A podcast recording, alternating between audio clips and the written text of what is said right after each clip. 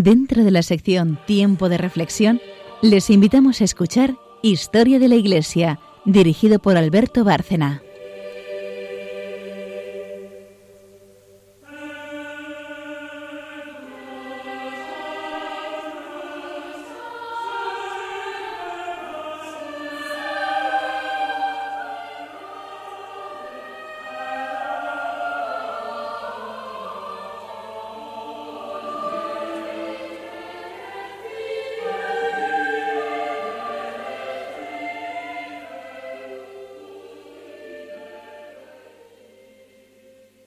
Programa más de Historia de la Iglesia, aquí en Radio María. Continuación, pero muy directa, de los anteriores, de Juan Pablo II. Y este de hoy, concretamente, va a ser mucho más cercano. Eh, este sí que es una continuación clarísima del que eh, se emitió en la última en la última ocasión, el último programa en el que estuvimos con nuestros oyentes de Radio María, pues quedaron muchas cosas en el tintero, muchísimas cosas por hablar en un tema tan importante como es la vida la defensa de la vida de Juan Pablo II, en esos años en los que precisamente se la atacaba con tanta violencia desde los poderes mayores del mundo. ¿no? Buenas noches, Carmen Turo de Montis. Buenas noches. Buenas noches, María Ornedo. Buenas noches. Vienes con magisterio de la Iglesia también. Como siempre. Y sobre la vida hay mucho magisterio. tanto. Y buenas noches, oyentes de Radio María. Empezamos el, el programa donde lo dejamos prácticamente. Y estábamos hablando de la vida y muy concretamente de la conferencia del Cairo, que, no es precisamente el inicio de esa campaña contra la vida, pero sí fue un momento histórico en el que tomó cuerpo esa lucha. Y ya salieron a la luz posiciones totalmente contrarias a la vida, a la familia, eh, a la ley natural, en definitiva.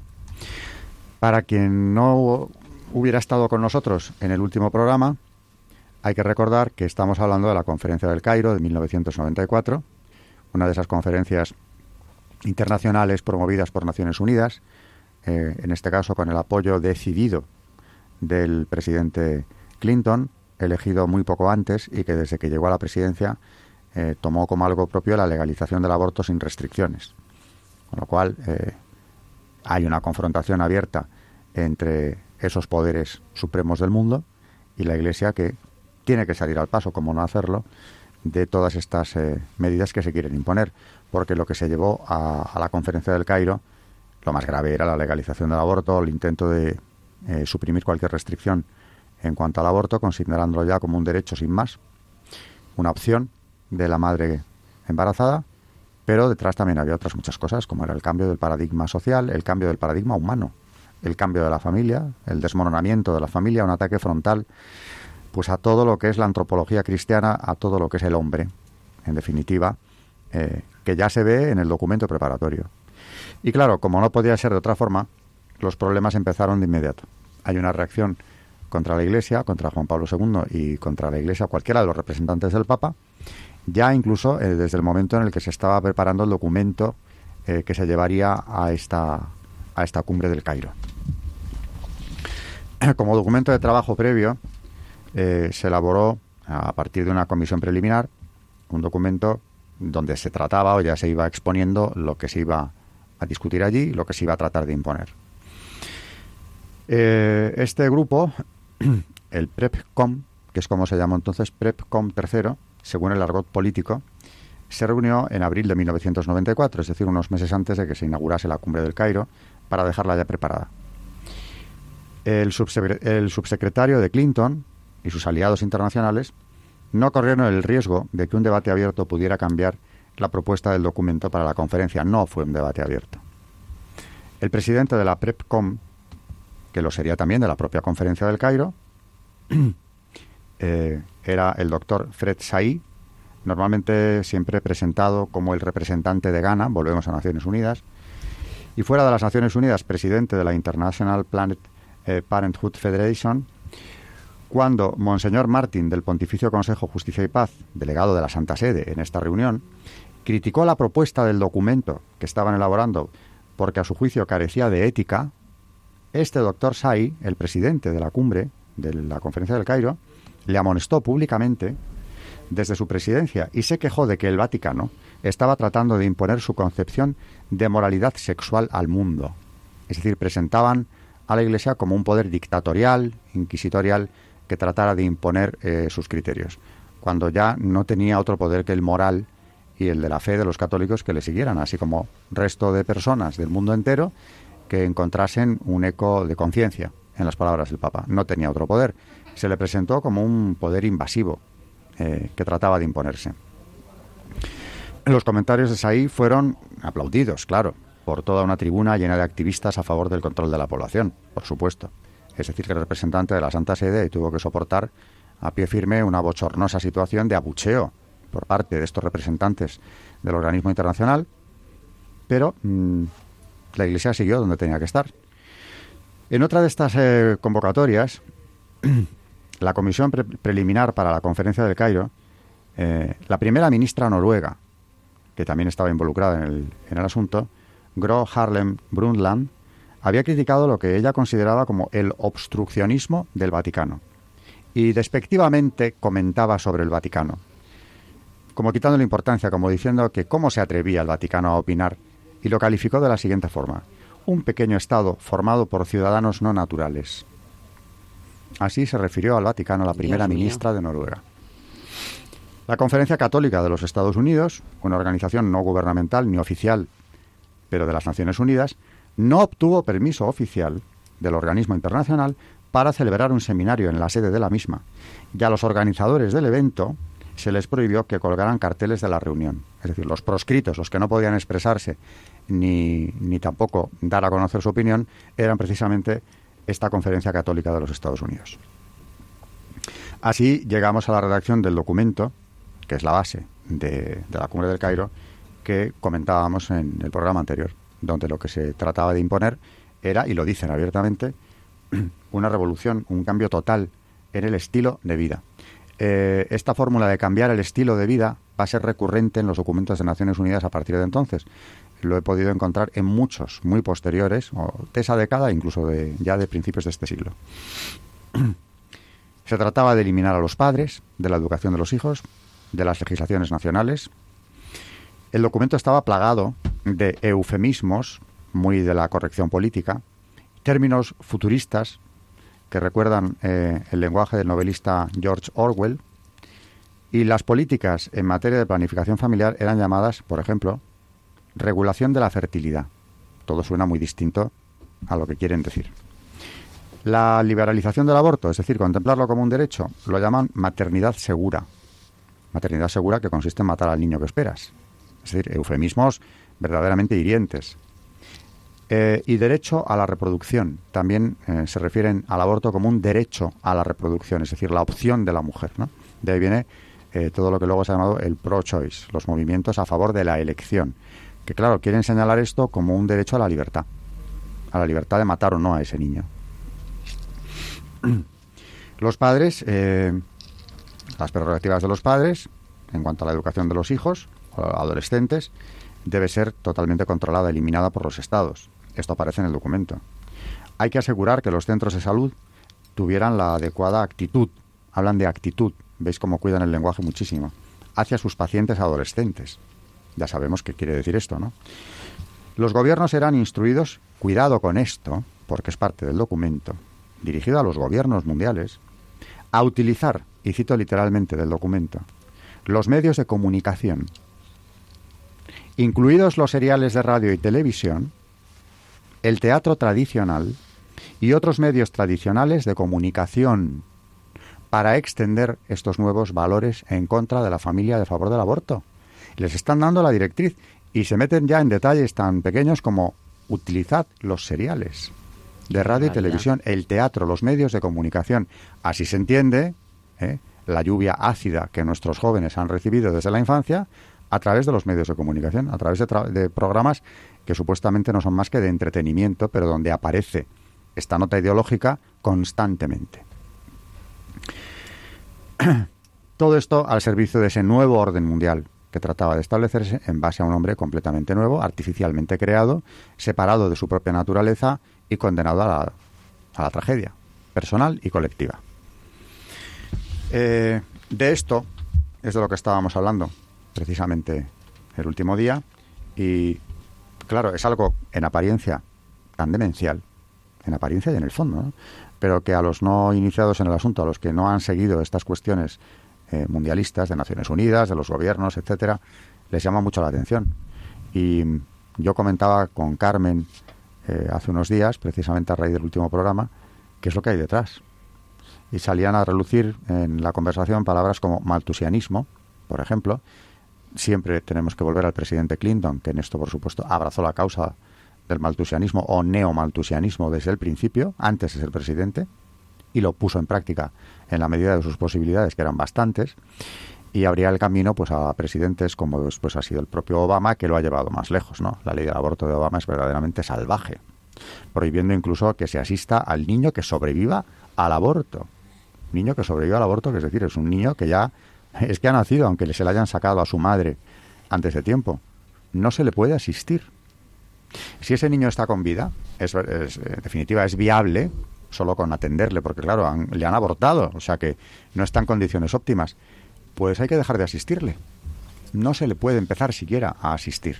Siendo así que conocemos casos de niños que han sobrevivido y que han sido eh, sacados adelante, pues, o por enfermeras o por alguien de su familia, ¿no? ¿Qué, son estos conceptos? Cuéntanos, Carmen, un poco mm, bueno, eh, por en relación con ellos. Eh, Maltusianismo, por mm. ejemplo, ¿qué es eso? Pues, por ejemplo, mm, pensamos que esto ha empezado eh, que ha empezado ahora con estas conferencias de las que estamos hablando, pero, pero precisamente antes de, de la conferencia del Cairo, en el 74, se, se convoca una conferencia de población en Bucarest, eh, convocada otra vez por la ONU, y cuyo objetivo es reducir la población hasta los mil millones, exterminando en los siguientes años al mayor número de personas mediante el control de población y la planificación familiar. Y, bueno, esta guerra de la población, por supuesto, no empieza entonces, empieza, podríamos decir que desde prácticamente el siglo XVIII, con Malthus, cuando publica su ensayo sobre la población, en el que, bueno, como todos sabemos, afirma que la población supone un peligro para el progreso y bienestar de la sociedad, hasta nuestros días, en 1994, por ejemplo, de lo que estamos hablando hoy, y de lo que hablamos en el anterior programa, cuando se convoca la conferencia sobre la población del Cairo. Con lo cual, eh, vemos que esto ya por supuesto, tiene intereses, eh, tiene enormes intereses para los países eh, en cuanto al, tema de población, de riquezas, etcétera, que empieza eh, desde el siglo XVIII incluso. Y, hablando de Clinton, por ejemplo, tenemos datos porque muchas veces dices, mm, bueno, pues sabemos que apoyó, que estuvo en estas conferencias, pero exactamente qué medidas tomó para poder decir, como podemos decir ahora de Obama, que Clinton apoyó esta política abortista en realidad.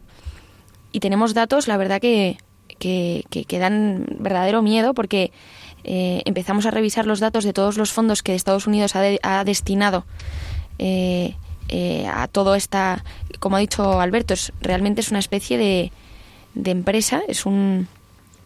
Y, y, por ejemplo, en el caso de Clinton, que intentó convertir el aborto en un derecho, que es de lo que estábamos hablando hoy, y que realmente fue esto lo que se estuvo se consiguió después de la conferencia del Cairo, eh, para demostrar estas ideas tenemos, por ejemplo, pues datos de números, como por ejemplo durante el año 1993 el presidente Clinton aprobó una contribución de 40 millones de dólares, tomada de los impuestos del pueblo, evidentemente, para la Federación Internacional de Planificación de la Familia, IPPF. Bueno, imagínense eh, a qué se dedica eh, esta planificación, que es otro de los eufemismos que se utilizan precisamente en este tema del aborto. Esta última cantidad fue... 40 millones de dólares. Sí, 40, 40 millones de dólares. Pero bueno, esto luego, por ejemplo, eh, mm, por parte de la Agencia Internacional, Internacional para el Desarrollo de los Estados Unidos, se donaron 75 millones para el control de la población durante cinco años. Anunció también el presidente Clinton sus planes de otorgarles más millones de dólares, de los contribuyentes, por supuesto, a varias otras organizaciones que promovían el aborto. Eh, de hecho, esta agencia de la que estamos hablando, la FNUAP, colabora, que era la que Clinton eh, daba todos estos fondos, colaboraba con el horrible programa de control demográfico que todos conocemos del gobierno chino, de un solo hijo, que además eh, de ahí han derivado esterilizaciones forzosas, abortos, forzosos. por supuesto. Mm, todos sabemos todo lo que ha supuesto para este siglo toda esta planificación, entre comillas, en China. Pues todos estos fondos a los que les daba Clinton el dinero, eh, apoyaban estas causas y de hecho estaban en estos países, como por ejemplo en China, para promover todas estas abortos y esterilizaciones. De hecho, es alarmante saber también que esta agencia, la IPPF, de la que estábamos hablando, de planificación de la familia, es la agencia privada que más promueve el aborto en todo el mundo. Es la que más, eh, la que más fondos tiene, evidentemente, y la que más, pues, por estos fondos puede promoverlo a través de, pues, de charlas. Eh, son, se mueven mucho, es lo que quiero decir. Y luego, por ejemplo, el 25 de febrero eh, de 1997 el Senado aprobó 385 millones en los fondos de los contribuyentes para ser otorgados el primero de marzo de 1997 a organizaciones que distribuirán anticonceptivos en más de 100 países. 385 millones en, fondos. anticonceptivos. Sí. Y en fin, bueno, si nos ponemos a mirar números de Clinton, incluso antes, hasta el día de hoy, y vemos la cantidad de, dinero mm, gastado en, en promover todo esto, vemos que realmente hay algo detrás, porque es increíble que tal cantidad se destine a este fin. O sea, es impresionante. Miles y miles de millones de dólares. Es contemplar, ¿eh? hay que pararse a comentarlo, eh, precisamente eh, como enemigo de la humanidad, la propia humanidad, el hombre enemigo del hombre. Por tanto, mm, aquí vuelve a estar el pecado luciferino. Yo determino quién tiene que vivir y quién no. Es decir, si el gran problema de la humanidad fuera el número de los que nacen, quiénes somos cualquiera de nosotros para decidir quiénes tienen que nacer y quiénes no, y en qué países. Porque claro, ese es otro matiz. ¿eh? Los países del tercer mundo enseguida fueron conscientes de que iban a por su natalidad, porque había que reducirla hasta casi hacerla desaparecer. Y se resistieron, pero, como también dijimos el día anterior, ¿no? condicionaban las ayudas, los países ricos, las ayudas económicas, precisamente a que ellos aceptaran implantar esas políticas. Y luego, esto hablando de números, Mm, que como hemos visto son impresionantes, pero es que eh, además, hablando siempre de Clinton, elimina las trabas para financiar abortos dentro y fuera de Estados Unidos con fondos federales, designó a varios abortistas en los principales puestos de gobierno, que eso también mm, es interesante, desde la Corte Suprema de su país hasta los cargos que tradicionalmente provee el presidente norteamericano en la burocracia de la ONU. Personas que se sabía que, habían promovido eh, todos estos temas anteriormente. La presión, como decía Alberto, para el control demográfico en los países menos desarrollados, menos desarrollados fue ejercida sistemáticamente por los organismos multilaterales de crédito con su, con su administración. Promovió también esta de su administración eh, por todos los medios el intento de despenalizar el aborto, la universalización del reparto gratuito de contraceptivos, de anticonceptivos, del que ya hemos hablado. Se destinaron millones y millones a, a este tema y bueno, y ya pues aparte de eso, por supuesto, la educación sexual, eh, la imposición de unos supuestos distintos tipos de familia y la promoción, por supuesto, de la homosexualidad y el lesbianismo, que al final es todo una... es en una misma onda. Eh, un documento de Naciones Unidas posterior a esto, eh, hablando de precisamente del control de población y de cómo se puede conseguir, dice literalmente, el instrumento que utilizaremos será la ideología de género. Claro, porque ahí la natalidad desaparece prácticamente o queda reducida al mínimo. Eh, si prescindiéramos de la adopción o de la fecundación in vitro y sistemas parecidos, pues no habría natalidad. Con lo cual, claro, la ideología de género. Pero lo chocante es que lo dicen así de crudamente.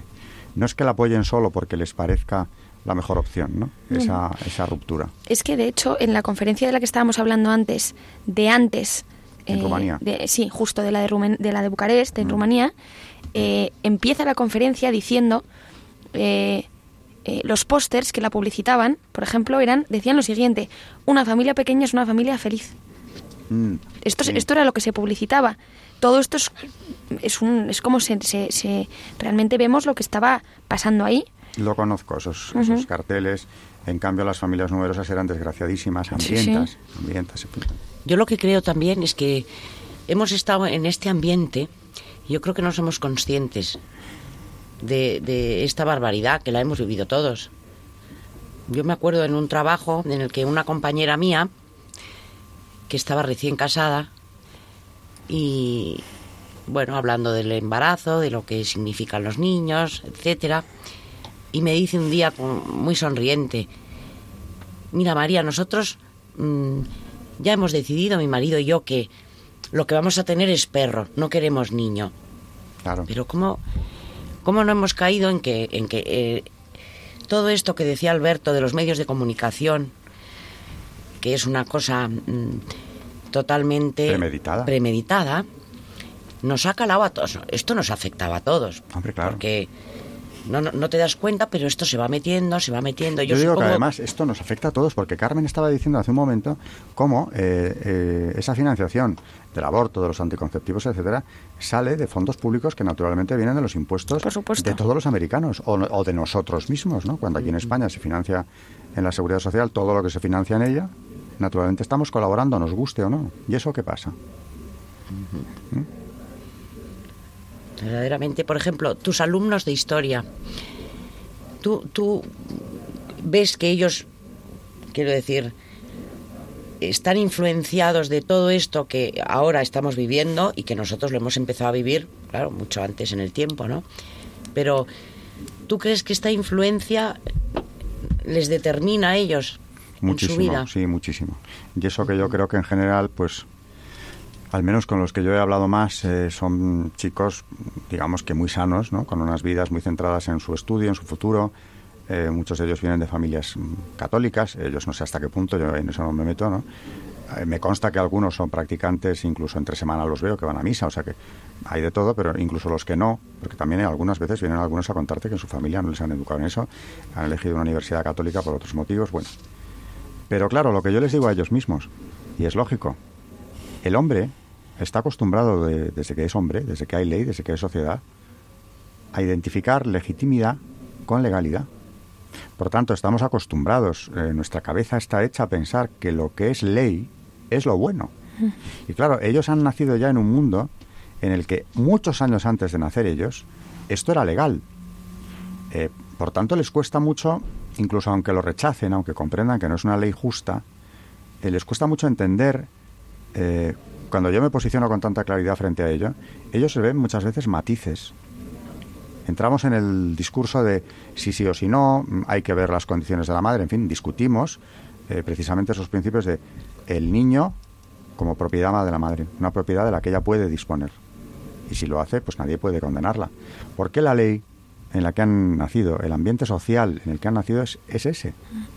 Y por tanto es muy difícil ya hacerles ver que en el Estado supuestamente normal, democrático, etcétera, en el que ellos han venido al mundo, pues ya existían leyes auténticamente genocidas, criminales, como es esta, que no es menos criminal que las leyes eh, del Partido Nacional Socialista o del comunismo en la Unión Soviética. No es menos genocida esto. Y es que, como tú dices, no solamente en las leyes, es que además se ha hecho muy bien, en, pues entre comillas, el marketing, de la promoción de todo esto, eh, a través de... tú ahora mismo enciendes la televisión, en cualquier canal, ya es que no... Eh, a menos que sea Mm, que se sepa que es, que es católico, pues es, en fin, tú pones cualquier canal de la televisión pública o privada española, en cualquier país de Europa, yo creo, y, y realmente es que lo ves en cualquier cosa, o sea, en, en las series, en, en, en, absolutamente todo, cómo se ha infiltrado todo, y al final, incluso a las personas que a lo mejor eh, hemos tenido la suerte de que nos lo hayan explicado, o de que, en fin, porque es que aparte ya no es un tema ni siquiera religioso, es un tema mm, mm, moral, o sea, es que no, pues, pues realmente se entiende, es que se entiende, lo que da es muchísima pena. Es como tú dices, hemos nacido ya en un momento en el que esto ya se daba por hecho. O sea, claro. ya está, aquí. Entonces, muchas veces muchas personas ni se lo plantean. El, rebatir esto porque es lo que viene en la ley, es, lo que tú ves en la televisión, es lo que tú oyes en la música, es todo. Estás totalmente imbuido, imbuido en esto. Sí.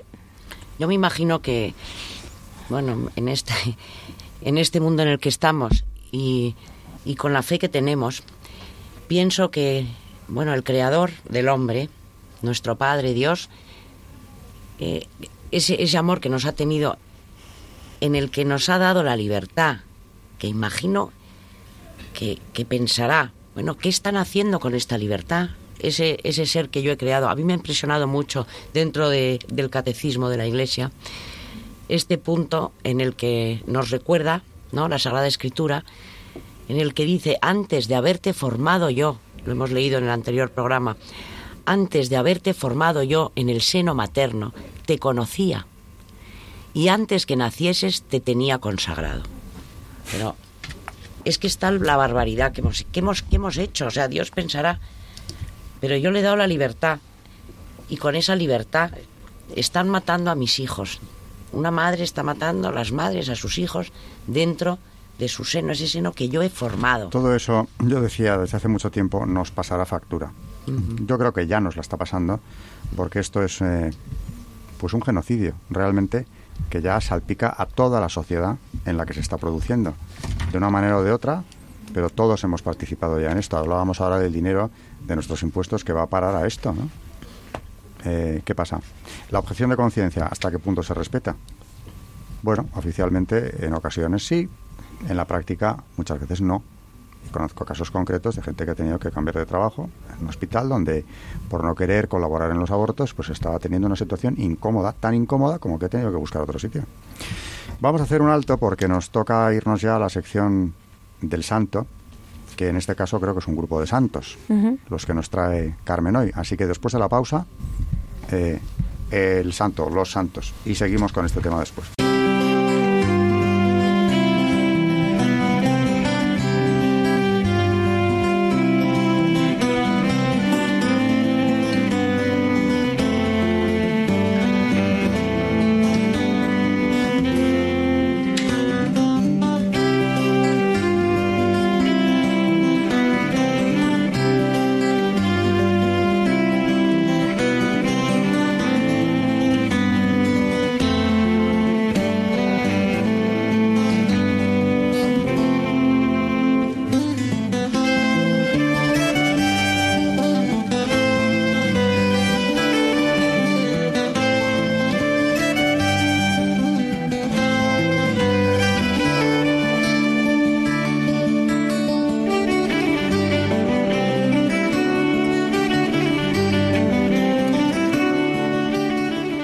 Pues hoy vamos a hablar de los mártires de Viacelli durante la Guerra Civil. En 1936, al estallar la guerra, también empezaron una serie de injustas y violentas tropelías contra numerosas comunidades religiosas cometidas a mano armada y a la luz del día, y con el consentimiento de las autoridades. Desde el primer momento, unas 60 personas de la comunidad monástica de Cobreces, Cantabria, quedaron a disposición arbitraria del Comité Local del Frente Popular, el cual, con la equivocada idea de que los monjes poseían un arsenal de armas, comenzó a efectuar una serie de interminable de registros y cacheos ignominiosos. Una tarde de julio, tres monjes, bajo la amenaza de las armas de una partida de milicianos, fueron obligados a registrar todas las dependencias del monasterio e Instituto Agrícola en busca de imaginarias armas. El 20 de agosto de 1936, festividad de San Bernardo, se comunica el decreto, aparecido en la Gaceta, de cierre y su supresión del culto católico en las parroquias y iglesia monasterial. El 24 de agosto, el alguacil municipal, acompañado de otros, se apropia de todos los vasos sagrados, cálices y demás objetos litúrgicos de valor y se los lleva requisados a Novales. El 27 de agosto, el Frente Popular niega la salida para Bilbao a varios monjes vascos. A otros monjes que marchaban hacia la casa de sus padres milicianos de la CNT y de la FAI les cortan el camino en Corrales y en Reynosa. El 8 de septiembre, a las 3 de la tarde, fiesta de la Natividad de María, los monjes fueron convocados con urgencia a reunirse en el recibidor del monasterio para presentarse ante los milicianos, que invadiendo su casa de paz entre voces y gestos ofensivos, se incautan del monasterio, se apropian de todos cuantos objetos de la abadía podían tener algún valor para ellos, y después los monjes fueron obligados a subir unos camiones para llevarlos a Santander. Llegados a Santander fueron encarcelados en la improvisada prisión del Colegio de los Salesianos de la calle Viñas. Después de cinco días de prisión para unos y diez para los demás, como no había cargos contra ellos, fueron puestos en libertad. Les ordenaron dispersarse por doquier, por lo que sin más dilación comenzaron la ardua tarea de buscar cobijo en domicilios particulares por la ciudad, puesto que la vuelta al monasterio era imposible. El generoso señor Aldasoro se dispuso a cobijar a unos pocos en su piso, de la calle del Sol. Allí fue a parar el padre Pío con los monjes sacerdotes. Otro grupo, el de hermanos conversos al mando del de Eustaquio se instalan en los locales del Banco Mercantil y luego se mudan a la calle Madrazo. Los demás, el grueso del grupo, pudieron marchar a Bilbao, donde encontraron una, suerte quizá más benigna que la que les cupo a los que permanecieron en Santander. Cuando estaban instalados en casa de los señores Aldasoro, les llegó una muy mala noticia. Primero fueron solo rumores, después se supo la verdad. Los padres Eugenio y Vicente, que no fueron obligados a ir a Santander, sino que quedaron retenidos en el monasterio por los milicianos para sonsacarles el tesoro de la abadía, por ser los encargados de la administración del monasterio y de la fábrica, habían sido asesinados. En los últimos meses del año hubo significativos cambios entre los dirigentes del Frente Popular. Los comisarios políticos y las llamadas tropas de asalto que hicieron endurecer la situación y enconar el odio. Se sucedían las ejecuciones y las detenciones. La casa de los Aldasoro, donde se encontraban refugiados los monjes, estaba justo delante de la temida checa de Neila, y estando tan cerca de ella los monjes eran presa fácil, de manera que un día así sucedió. El día 1 de diciembre los milicianos se llevan de nuevo a los monjes prisioneros a la checa de Neila. Allí pasarán dos frías jornadas en el húmedo y lóbrego sótano. Suben al despacho de Neila para ser terriblemente interrogados por él. Dos veces el padre Pío y una vez todos los demás. Juntos habían comenzado la novela de la Inmaculada, con la decisión firme y manifiesta de seguir al Señor hasta el final, hasta el martirio, si así llegara a ser. En la checa se encuentran con el grupo del hermano Eustaquio, que había sido apresado apenas unas horas antes. La, noche del 2 al 3 de diciembre se llevaron de la checa al grupo del Padre Pío en medio del silencio de la madrugada, con las manos atados a la espalda. La noche siguiente sacarían a los del hermano Eustaquio con el mismo destino. Unos y otros parece ser que fueron llevados a bordo de una barcaza, al mar abierto fuera de la bahía santanderina, y una vez atados sus manos y amarrados a pesados lustres, fueron arrojados vivos a las aguas frías del Cantábrico, aquel mar que tantas veces contemplaron desde las ventanas de su monasterio. Era la suerte que por aquellas fechas correrían muchas otras personas. El hermano Marcelino será apresado algunos días más tarde para correr la misma suerte. Los del tercer grupo, reunidos en torno al hermano Santos en Villalola de la calle San Fernando, se disolvió y no fueron apresados, excepto el hermano Leandro, que fue apresado a finales del mes. Y cuando confesó ser religioso, le torturaron cruelmente y lo asesinaron. Impresiona la edad tan joven de aquel grupo de fieles seguidores de Cristo, el testigo fiel. Eran la esperanza de una comunidad floreciente. Se convirtieron en temprana semilla sembrada en el surco evangélico de la vida entregada y fecunda al estilo de Jesús. El último, Mosén Camí Camí, sacerdote diocesano natural de Aitona, que había sido ya admitido como postulante en la abadía de Viaceli e iba a ingresar allí en julio de 1936, había acudido a su localidad natal para despedirse de su familia, cuando en la noche del 27 de julio fue apresado junto con otro sacerdote. Ambos fueron atados a la parte trasera de un automóvil y arrastrados por la carretera durante más de 13 kilómetros, y a la altura del cruce de Torres de Segre fueron rematados a balazos y sus cuerpos triturados con las ruedas del vehículo, dejándolos abandonados. Además de ellos, en su memoria permanecen tres nombres más que merecen figurar en esta lista, aunque cuando se inició el proceso se decidió no añadirlos, por faltar documentación y pruebas suficientes. Estos tres nombres son Francisco Santiago Raba, Francisco, Ildefonso y el padre Lorenzo Olmedo. Los relatos de las vicisitudes pasadas por los monjes son auténticas actas de mártires, como se decía en la antigüedad cristiana. Ahora basta con dar fe de los hechos, según se desprenden del largo y laborioso trabajo que ha supuesto poder justificar su beatificación.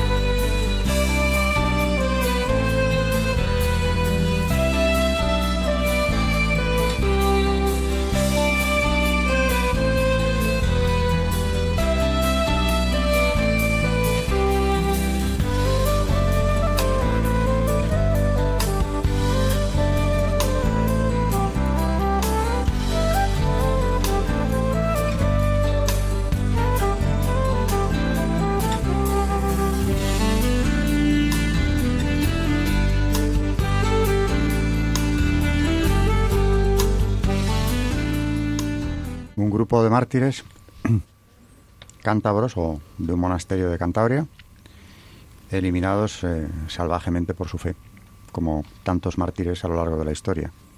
Pero estos son cercanos, muy cercanos en el tiempo, eh, aunque el tiempo pasa muy deprisa. Y volvemos al siglo XX, del mismo siglo XX en el que ocurrió esta, este martirio colectivo, este gran holocausto de la Iglesia española, pues unos años después, medio siglo más tarde, estamos asistiendo a ese ataque frontal contra la vida humana, contra la familia, que se estaba librando en estos años del pontificado de eh, Juan Pablo II. Estábamos viendo también en, este programa, como en el anterior ya eh, lo hicimos, esa conferencia del Cairo, precisamente tendente a buscar una caída de la fertilidad, legalizando el, el aborto como derecho y creando un nuevo tipo de familia. Hemos visto la oposición que, el Papa presentó precisamente contra el documento preparatorio y también las descalificaciones que vinieron contra la Iglesia precisamente eh, el intento de silenciarla por parte de las autoridades, por parte de los eh, reunidos en esa comisión preparatoria. El Papa decidió comenzar por su cuenta en ese momento una verdadera campaña contra lo que ya se venía encima de cara a la, a la cumbre del Cairo. Y lo hizo a través del rezo del Ángelus. En, en una serie de brevísimos discursos, los comentarios del Ángelus de aquellos días de junio del año 94, el Papa saca a relucir una y otra vez el tema de la vida y de la familia. Así, por ejemplo, el día 12 de junio, Juan Pablo II se refiere al derecho a la vida como el derecho humano básico y en consecuencia como fundamento de cualquier plataforma que defendiera los derechos humanos. ¿Qué otro derecho se puede defender si el de la vida no se defiende? Esto digo fue el 12 de junio. Una semana más tarde, el 19, el Papa propuso que el matrimonio entendido como una unión estable entre un hombre y una mujer que se comprometen a, entregarse, a entregar mutuamente su propio yo y a crear una familia, no era en absoluto una noción sectaria, como se había dicho ya, sino un valor original de creación. Perder esta verdad suponía sin duda un peligro para la humanidad. Durante la audiencia general del día 22 de junio, es decir, tres días más tarde, el Papa ya esbozó las líneas de su particular feminismo. Insistió en que la mujer no debía ser reducida a un mero objeto de placer para el hombre. Defendió la igualdad humana y la dignidad de la mujer y arguyó que la igualdad y la diversidad de la mujer deben ser reconocidas, tanto en la sociedad civil como en la Iglesia, completamente en contra de la ideología de género, claro. En el Ángelus del 26 de junio, Juan Pablo II proponía que la sexualidad era un lenguaje propio al servicio del amor y no podía ser vivida solamente desde un plano instintivo. El hombre, por tanto, no podía reducir su sexualidad a la condición animal. Son muchísimas las referencias eh, de Juan Pablo II dignificando la sexualidad humana, dignificando la familia, defendiéndola como institución básica y, desde luego, por encima de todo, esa defensa del derecho a la vida como el derecho fundamental sobre el que se fundamentan todos los demás derechos humanos. Vamos a seguir comentando en lo que nos queda de, programa aspectos relacionados con esto, aunque Carmen también nos ha traído eh, comentarios sobre su encíclica, la Evangelium Vitae, de la que tenemos que hablar. No sé si hoy ya nos va a dar tiempo, creo que no, porque hemos, hemos consumido una buena parte del tiempo dedicado al programa, pero bueno, nos queda pendiente y, ya hablaremos de ella, porque ahí se condensa lo principal del pensamiento de Juan Pablo II en defensa de la vida. Por eso se llama así, el Evangelio de la vida, Evangelium Vitae. María, con el magisterio en la mano, que te veo que ya lo enarbolas, ¿qué, ¿qué quieres añadir a todos estos comentarios? Hay un discurso, antes de, si no nos vamos a, a meter con la encíclica de momento, bueno, pues eh, pensamientos que tenía Juan Pablo II y homilías que, en las que se tocaba este tema, ¿no? Por ejemplo, en el discurso, la homilía, perdón, en Siena, en el sexto centenario de Santa Catalina, que es de fecha 14 de septiembre de 1980. Bueno, y aquí decir que Santa Catalina de Siena era el número 23 de hermana Quiero decir, tenía 23 hermanos. Hablando de familia. Hoy en día no creo que hubiera vivido. Mm. Damos gracias a Dios porque esa, esa buena madre eh, la haya tenido. acogió la vida de su hijo número 23. Y dice así Juan Pablo II. El Evangelio es mensaje de vida. El cristianismo lleva profundamente en todo su contenido el sentido del valor de la vida. El amor de Dios como creador se manifiesta en esto, que Él es dador de vida. El amor de Dios como Creador y Padre se manifiesta en esto, que el hombre, creado a su imagen y semejanza como varón y mujer, ha sido hecho por Él desde el principio, su colaborador, colaborador del Creador en la obra de dar la vida. A esta tarea está unida una particular dignidad del hombre, la dignidad generativa, la dignidad del padre y de la madre, la dignidad fundamental e insustituible en todo el orden de la vida humana, individual y social al mismo tiempo. El problema de la afirmación de la vida humana desde el primer instante de su concepción y, en caso de necesidad, también el problema de la defensa de esta vida, está unido de modo estrechísimo con el orden más profundo de la existencia del hombre, como ser individual y como ser social, para quien el ambiente primero y fundamental no puede ser sino el de una auténtica familia humana. Por eso es necesaria la afirmación explícita de la vida humana desde el primer instante de su concepción bajo el corazón de la madre. Es necesaria también la defensa de esta vida cuando está amenazada también de cualquier modo, amenazada también socialmente. Es necesaria e indispensable porque a fin de cuentas se trata aquí de la fidelidad a la dignidad del hombre. Se debe aceptar esta dignidad desde el principio. Si se la destruye en el seno de la mujer, en el seno de la madre, será difícil defenderla después en tantos campos y ámbitos de la vida y de la convivencia humana. Efectivamente, ¿cómo es posible hablar de derechos humanos cuando se viola este derecho primigenio? Muchos disertan hoy sobre la dignidad del hombre, pero no vacilan después en conculcar al ser humano cuando éste se asoma, débil e indefenso, a los umbrales de la vida. No hay una contradicción en todo esto. No debemos cansarnos de afirmarlo. El derecho a la vida es el derecho fundamental del ser humano, un derecho de la persona que obliga desde el principio. Dios ha amado tanto al mundo que le dio su Hijo unigénito para que todo el que crea en Él tenga la vida.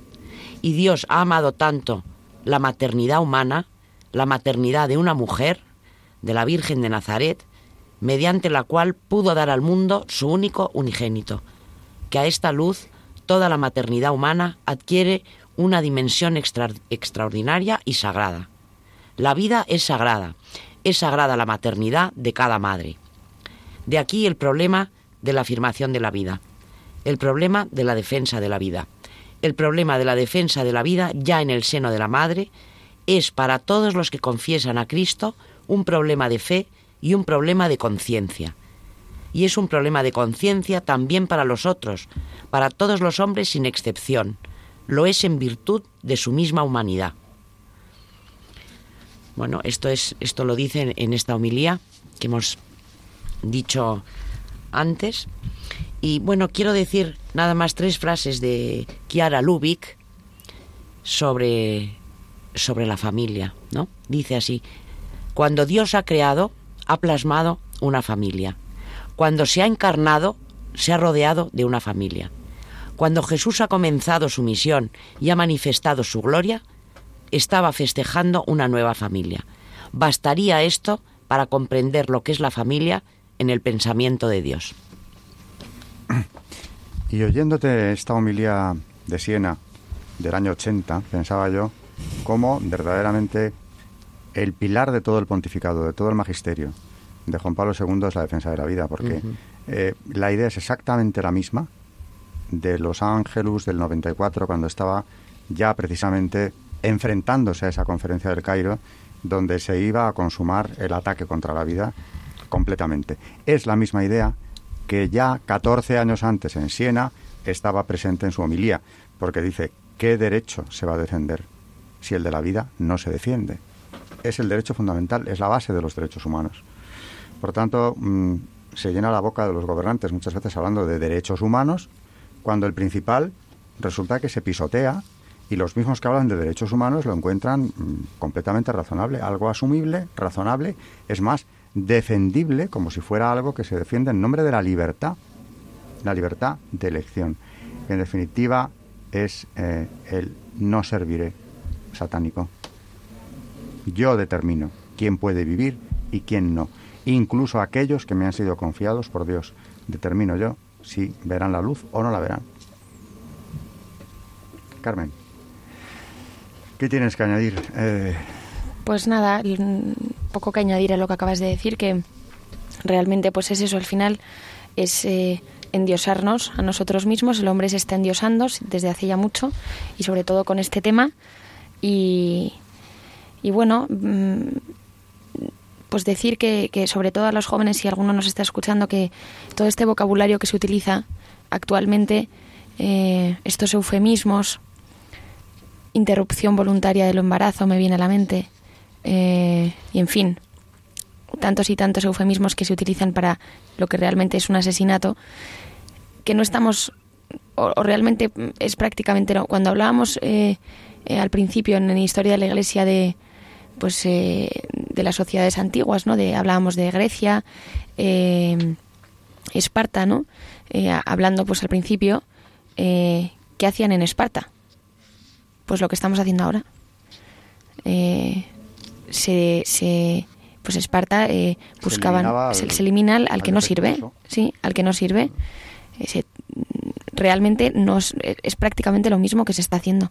Se están eliminando porque hoy no hemos hablado hemos hablado del aborto pero no hemos hablado eh, de los supuestos que se utilizan para abortar que son impresionantes. Pues es Esparta esto es Esparta de verdad y en la conferencia del Cairo un episodio que fue sorprendente porque parecía que aquello iba a ser la confrontación, cuando ya por fin se reúnen en el Cairo, una confrontación entre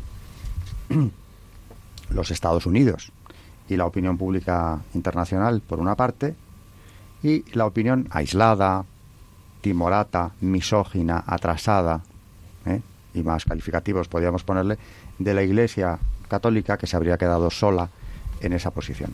Y ocurre la sorpresa mayúscula de que el 5 de septiembre una, una mujer de trayectoria intachable, la primera ministra Benazir Bhutto de Pakistán, que nuestros oyentes seguramente más de uno recordará, formada en Harvard, y desde luego una figura carismática de la vida política mundial, ajena por completo al, al Vaticano, sube al estrado durante la sesión de apertura de la conferencia del Cairo para defender la santidad de la vida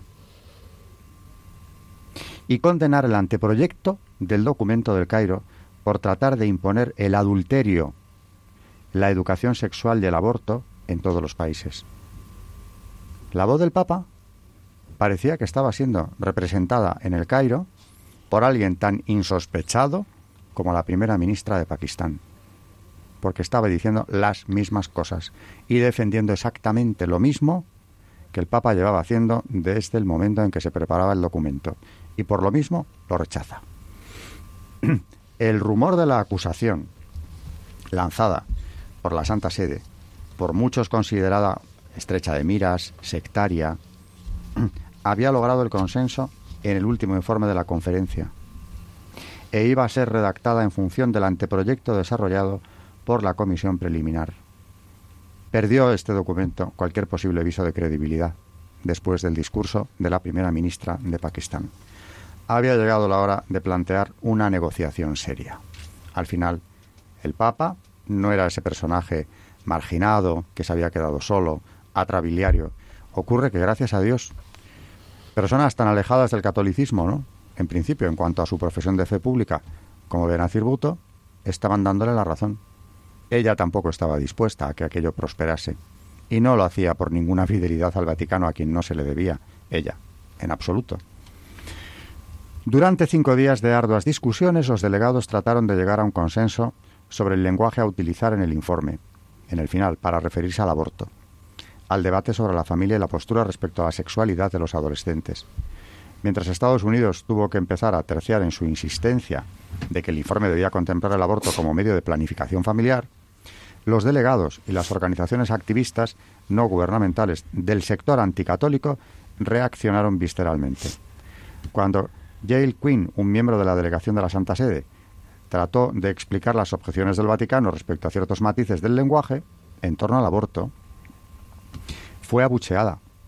El doctor Sai, del que ya hablé, el presidente de esta conferencia, no hizo nada para evitar el desconcierto creado en la sala y tuvo que ser el delegado de Benín quien le recordara que la libertad de expresión era un principio sacrosanto en las conferencias de Naciones Unidas. Se estaba silenciando a gritos la voz del Vaticano. Cuando la señora Quinn bajó del estrado y pasó junto a los representantes de Estados Unidos sentados en el centro de la sala, oyó que uno de los delegados estadounidenses decía a otro con tono peyorativo, ahí va esa bruja, la católica, claro. Por su parte, el colombiano Miguel Trías, jefe de una organización gubernamental para la planificación familiar, es decir, en las antípodas del Vaticano, se quejó a la prensa de que estos países latinoamericanos tratan de contentar al Vaticano. Sin embargo, en dos mil años el Vaticano nunca se ha mostrado contento con ellos. Habría que decir que dos mil años atrás no existían los países iberoamericanos a los que se refería este señor. Pero, pese a los rechazos de los comunicados de prensa del Vaticano, la Santa Sede podía sentirse satisfecha de lo conseguido durante la primera semana de la conferencia. Del Cairo, me refiero. El informe final que estaba negociándose señalaba sin ambigüedades que en ningún caso el aborto debe ser promovido como método de planificación familiar. Era bastante decir. No todo lo que el Papa quería, pero era algo que unos meses antes se hubiera considerado inimaginable. El eje de la posición de Estados Unidos para la conferencia fue abandonado. Cuando los estadounidenses y sus aliados comprobaron que su propuesta no era aceptada por el consenso internacional, hubo que abandonarlo. La táctica de la fuerza utilizada por la comisión preliminar no funcionó en el Cairo. El informe final revisado reconocía los derechos y responsabilidades de los padres hacia sus hijos adolescentes y eliminaba cualquier eufemismo peyorativo respecto a la estructura familia. No habían ganado la batalla, pero no se daban por vencidos. Me estoy refiriendo solo a la conferencia del Cairo, donde la voz del Papa tuvo un peso finalmente en el documento final, que es evidente. Pero quedaban otras conferencias, quedaban otras estrategias. Sí. Volverían a la carga, volvieron. Creo que deberíamos hablar de esto más tarde, pero al menos ahí había un respiro eh, para la esperanza. Hemos agotado el tiempo de este programa. ¿Algún comentario final, María, Carmen? Ya para cerrar el programa de hoy. María. Bueno, pues eh, yo quisiera que, que tuviéramos muy presente esto, porque yo creo que ya lo oímos tanto, ¿no? El aborto, el aborto, el aborto, que es una cosa como que, bueno, que está ahí, que está ahí, ¿no? Que, que es una cosa muy, muy, muy grave y que yo creo que deberíamos de leer todas las cosas que, bueno, no, no solamente la historia, en historia de la Iglesia, de cómo han sido los acontecimientos, sino un poco saber lo que, lo que, lo que estamos haciendo con nuestros niños y, profundizar en ello.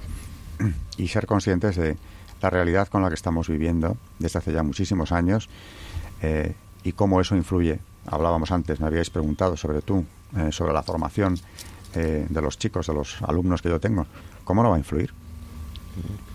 En definitiva, mm, el genocidio estaba en marcha, no se ha detenido, sino que ha ido a más, no hace más que crecer año tras año. Eh, y claro, naturalmente, qué incómoda resultaba la voz de Juan Pablo II ya en aquellos momentos. Seguiría resultando incómoda la de sus sucesores cada vez que se hable de este asunto, pero no puede ser de otra forma.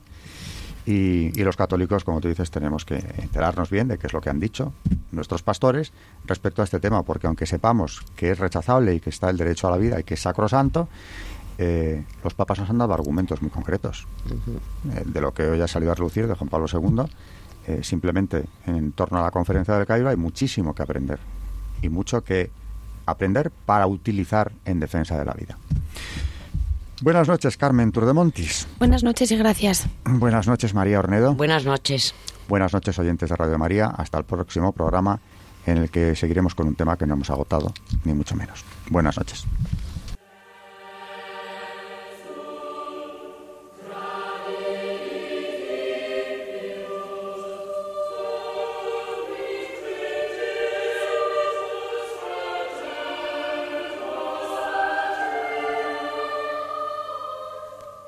Y así finaliza en Radio María Historia de la Iglesia, dirigido por Alberto Bárcena.